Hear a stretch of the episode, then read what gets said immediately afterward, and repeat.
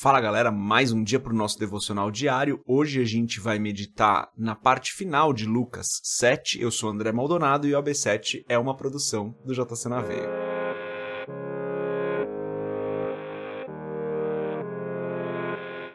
Lucas capítulo 7, a partir do versículo 24, está escrito assim: Depois que os mensageiros de João foram embora, Jesus começou a falar à multidão a respeito de João. O que vocês foram ver no deserto, um caniço agitado pelo vento?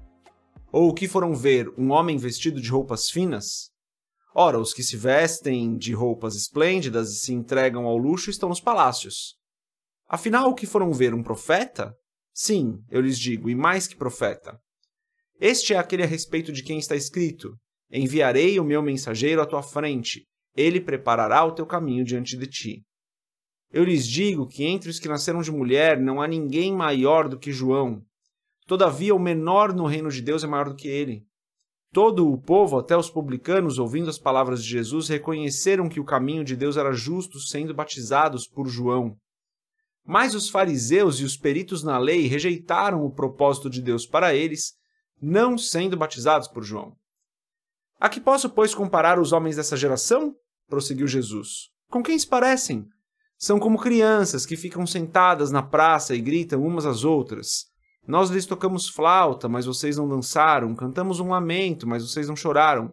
Pois veio João Batista, que jejua e não bebe vinho, e vocês dizem, ele tem demônio.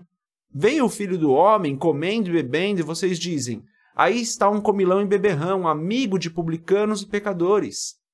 Mas a sabedoria é comprovada por todos os seus discípulos. Convidado por um dos fariseus para jantar, Jesus foi à casa dele e reclinou-se à mesa. Ao saber que Jesus estava comendo na casa do fariseu, certa mulher daquela cidade, uma pecadora, trouxe um frasco de alabastro com perfume e se colocou atrás de Jesus a seus pés.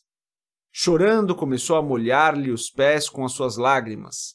Depois os enxugou com seus cabelos, beijou-os e os ungiu com o perfume. Ao ver isso, o fariseu que o havia convidado disse a si mesmo: se este homem fosse profeta, saberia quem nele está tocando e que tipo de mulher ela é, uma pecadora. Respondeu-lhe Jesus: Simão, tenho algo a lhe dizer. Dize, mestre, disse ele. Dois homens deviam a certo credor. Um lhe devia quinhentos denários e outro cinquenta. Nenhum dos dois tinha com que lhe pagar, por isso perdoou a dívida de ambos. Qual deles o amará mais? Simão respondeu: Suponho que aquele a quem foi perdoada a dívida maior. Você julgou bem, disse Jesus. Em seguida virou-se para a mulher e disse a Simão: Vê essa mulher?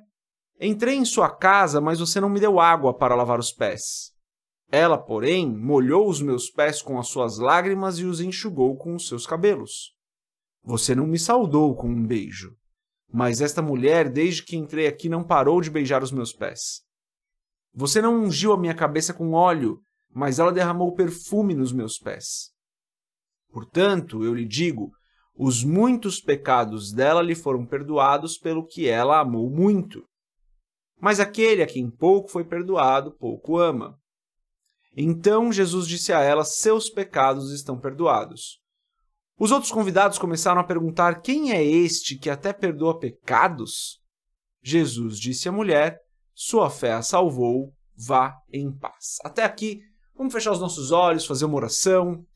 Senhor bendito, Senhor amado, Pai misericordioso, Senhor dos senhores, Rei dos reis, justo e fiel, aquele que é digno, aquele que era, que é e que há de vir, nosso Senhor.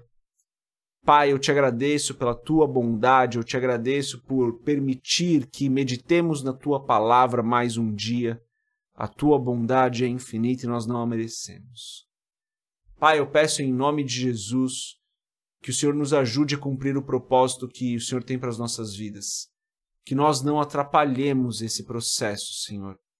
Que nós não nos desviemos do processo, do propósito, daquilo que o Senhor tem preparado para nós. É o que eu peço em nome de Jesus. Capacita-nos, Senhor, para fazer aquilo que o Senhor nos chamou para fazer, para cumprir o, o propósito, dar-nos revelação daquilo que o Senhor espera de nós, em nome de Jesus. Peço que o Senhor abençoe cada pessoa que está assistindo esse vídeo, que está ouvindo esse podcast, que o Senhor ajude a cada um de nós estarmos plenamente no propósito que o Senhor tem para as nossas vidas, em nome de Jesus. Amém. Versículo 30 aqui de Lucas 7 é muito interessante, porque no versículo 30 diz o seguinte: diz que os fariseus e os peritos na lei rejeitaram o propósito de Deus para eles. Muitas vezes Deus tem um propósito para as nossas vidas, mas nós podemos rejeitá-lo. Nós podemos fazer com que não sejamos usados por Deus. Um exemplo clássico disso é do jovem rico, né? O jovem rico, ele simplesmente não quis andar com Cristo. Cristo chama ele, fala: "Ó, vem andar comigo". E ele, por ser muito rico, por ter que se desapegar daquilo que ele tinha, dos bens que ele tinha, decide não andar com Cristo. Muitas vezes a gente faz a mesma coisa. Deus tem um propósito para as nossas vidas, Deus tem um chamado para as nossas vidas, mas a gente não quer, a gente, não, a gente atrapalha aquilo a ponto de não acontecer nas nossas vidas, como aconteceu com esses fariseus aqui no versículo 30 de Lucas 7. Por isso que nós precisamos sempre ter muita clareza de qual é o propósito que Deus tem para as nossas vidas, de qual é o chamado que ele tem para nós. E quando nós falamos de chamado, existe um chamado geral para a igreja, do qual nós fazemos parte. Então, nós fomos chamados para levar as boas novas para as pessoas. Esse já é um chamado que nós temos para as nossas vidas e nós não podemos negligenciar esse chamado. Deus talvez tenha um chamado específico para sua vida, algo muito mais direto para você e que você também não pode negligenciar, na minha opinião. Porém, pensando exclusivamente no âmbito de igreja, nós já temos um chamado que Deus colocou sobre nós em Mateus 28. Então, nós temos essa liberdade de não cumprir o propósito se nós quisermos. A questão é que quando nós tomamos esse caminho, acabamos nos afastando daquilo que Deus tinha planejado e não somos satisfeitos com a nossa vida. O que ocasiona que muitas vezes a gente vai procurar alegria fora, a gente vai procurar um, um, é, um propósito fora. E o nosso propósito como igreja, o nosso propósito como cristão, está no Senhor. Por isso nós não podemos negligenciá-lo. Por hoje é isso, galera. Deus abençoe a sua vida. Nós nos vemos amanhã. Medita nessa palavra Paz.